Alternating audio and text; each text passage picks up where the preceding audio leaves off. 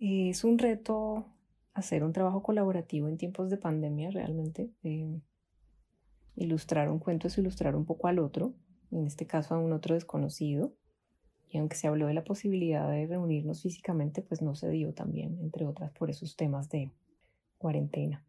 Ilustrar estos cuentos fue interpretar la interpretación que hace otro del mundo, del mundo en cuarentena y de su cuarentena al final. Y las breves sesiones de Zoom yo lo que intentaba hacer era escuchar muy atentamente y observar para obtener alguna pista de las expectativas de los autores, de qué querían.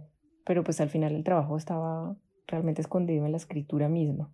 Un poco a poco uno se va apropiando de los elementos del texto para interpretarlos visualmente y va construyendo una historia paralela.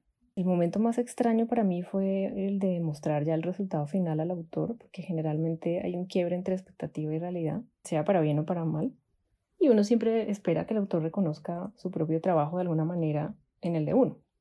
Pero cuando la obra pues ya está terminada y socializada, ya tiene vida propia.